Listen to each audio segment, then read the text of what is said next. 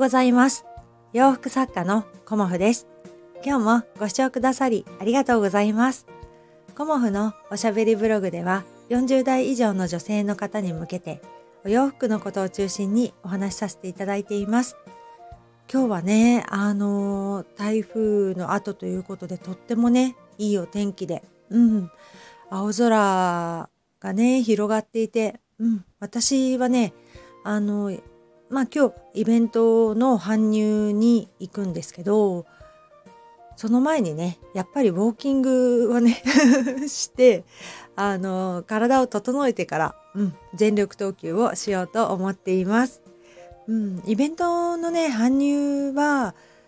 まあ大体2時間ぐらい、うん、3時間かかることはないかなっていう感じで、まあ、だいぶ慣れてきたのでね、うん。あの、あと、洋服はね、基本的にかけることがメインなので、まあ、ラックの配置だとか、あの、動線だとかね、そういうことを考えて、あの、いつも展示させていただいてるんですけど、まあ、今回の、あの、ギャラリーをね、あの、でやることになって、もう5回目になるのでね、もうだいぶね分かってきて、うん、あのペース配分もね できるようになりました。うん、やっぱりあの続けていくっていうことはねすごくあの大事だなっていうのも感じていますしやっぱり自分のねあの活動の仕方っていうのがねやっぱりハンドメイドとか洋服作家の方ってねそれぞれあると思うんですよね。うん、あのまあ価格一つにとってもねあの価格の付け方だとか見せ方だとかね。あともう作品どういうものを作っていくとかまあいろんなねあの一言にハンドメイド作家って言ってもあのいろんなことがあのあると思うんですけどね、うん、でも私はあのどちらかというとみんながやってることをやりたくないっていう 派なのであの人と違うことをねやりたいっていうあのそういう性格なのでなかなかね失敗とかねも多いですけどその分ねあの挑戦することができてすごく楽しんでます。うん、なんかいろんなことがアイディアがどんどんどんどん浮かんできちゃってまあこれダメだったらやダメだったからやめようっていうことも本当にありますけどうまくいった時にね本当になんか喜びが大きいなっていうふうに思ってます。で、えーと、今日はねあのコモフのエコ活というものをあの新しい取り組みをねこのイベントでやろうと思っているので、まあ、以前にもちょっとねコモフの洋服袋って感じでお話ししたんですけどエコ活のことについてお話ししようかなと思います。そもそもエコ活とは何っていう感じのねあのまあ、そこからですよねまあ、エコ活っていうのはあのエコの活動なんですけど、まあ、資源を大切にしたりねゴミを減らすとかね二酸化炭素の排出量を減らすとかあと地球環境にね配慮して行動することをまあ総称してエコ活っていうふうに呼んでるんだと思います。うん、だからあの、こう一人一人の方がね簡単に始められるっていう活動でもあるっていうことが私はねすごくいいなと思いました。うん、でエコ活のね私がやろうと思ったきっかけはやっぱりなんだろうな毎日の生活の中でねあの私個人としてね何か環境を守るためにできないことあできることはないかなっていうようなあのことをね日々考えてたんですけどなかなかねあのねそこにあの見つけるのって難しいのかなっていう風な感じで最初は思ってたんですけどそんなことはなくねあのエコバッグ有料化になる前から私はねあの自分で作った布のバッグを持って買い物に 行ってました。うん、あのよくね八百屋さんで山盛り私買うのでこの赤いバッグかわいいねとかね自分で作ったのとかっていうような感じであの八百屋のねレジのおばちゃんに声かけてもらったりとかしてたこともあったんですけどまああのエコバッグぐらいかなっていうような感じではいたんですけどあのこのね洋服作家の活動を通じてさらにというかね他にもできることがないかなっていうふうにあの考えたのはやっぱりこのスタイフでねあのゴミのことについて話されてる方がいらっしゃってその方がねあの気づきをね私にくださったんですよね。うん、でそこで私ができること何かあるかなって思った時に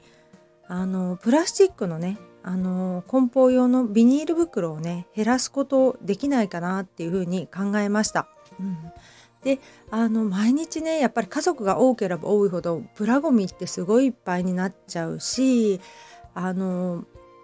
お洋服ね一点一点私あのビニール袋に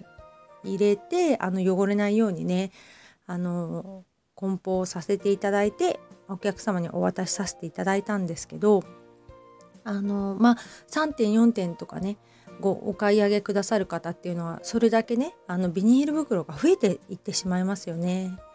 でそのビニール袋をじゃあ何に再利用するかっていうふうに考えた時になかなか難しいなっていうふうに思っていてゴミ袋にするにはちょっと小さいしねうんなんか何に使ったらいいんだろうっていう風な感じで私自身も思いますしもともとね私なんかあの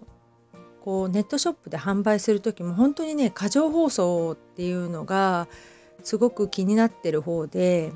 あのまあね作家さんのカラーを出すみたいな感じでねすごいあのラッピングにこだわっているっていう方もねもちろんいらっしゃると思うんですけど私自身ねあのそういう梱包材とかをこう取っておくっていうとねまた溜まってしまうしそれをどうやって再利用したらいいかっていうのもまた難しいし結局ねあの私すっきり暮らしたいのでそういうね梱包材は全て処分してました。うんだからそういう風な感じで私はね過剰包装とかに実はあんまり何て言うのかないいイメージはなくてもうねシンプルなものとかねなるべくこうゴミを減らして資源を大事にするっていうね考え方なのであのまあ私のね ネットショップの洋服のあの梱包は基本シンプルなものにさせていただいています。そんなこともあってねあの今回の秋のコモフ展からあのお洋服を入れるビニール袋をね廃止させていただこうかなっていうふうに思いましてあの明日から活動を始めるというかね、まあ、お客様のお声も聞きながらあの進めていけたらなと思っています。うんあのまあエコバッグ持ってきてくださいとかねそういうのは今までもお客様にご協力いただいてたんですけどお客様にね ご協力いただくばっかりじゃね申し訳ないので私自身もできることをあのやっていきたいなっていうふうに思っています。そんな感じでね昨日はエコ活についてねあのリーフレットを 一生懸命パワポで作ってました。うんなんかまあ Mac のパソコンなのでねキーノートを使ったらいいのかなって思ってそっちでやろうかなと思ったんですけどやっぱりね使い慣れてるものの方が早くできるんですよね。うんまあ、そんなにねあの変わらないんですけどちょっとした操作がやっぱりもうなんか時間がない時はね つい使い慣れてるソフトっていうかねパワポがね私結構使い勝手が好きで基本的にこうリーフレットとか DM とかいろんな資料を作るのはパワポでやってるんですけどまああの家族にもねキーノートの方がいいんじゃないのって感じでね 勧められてはいるんですけどねやっぱり使いやすいものにね行ってしまいますよね。うん、やっぱりもう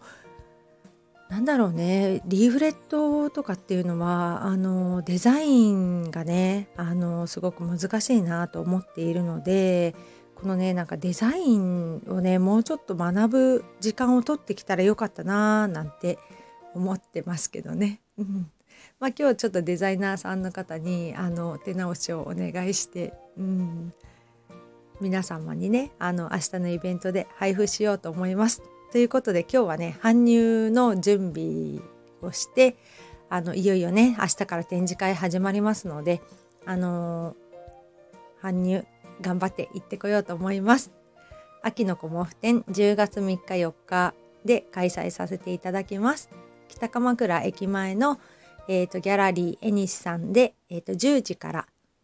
17時まで開催しておりますので 鎌倉にお越しの際は是非お寄りくださいね。うん、本当にもう北鎌の駅前ですね。うん、駅前の交番があるんですけどその2軒か3軒隣ぐらいのところでやってますので、うん、電車降りてすぐなのでね。よかったらいらしてください。今日もご視聴くださりありがとうございました。洋服作家コモフ小森屋隆子でした。良い週末をお過ごしください。ありがとうございました。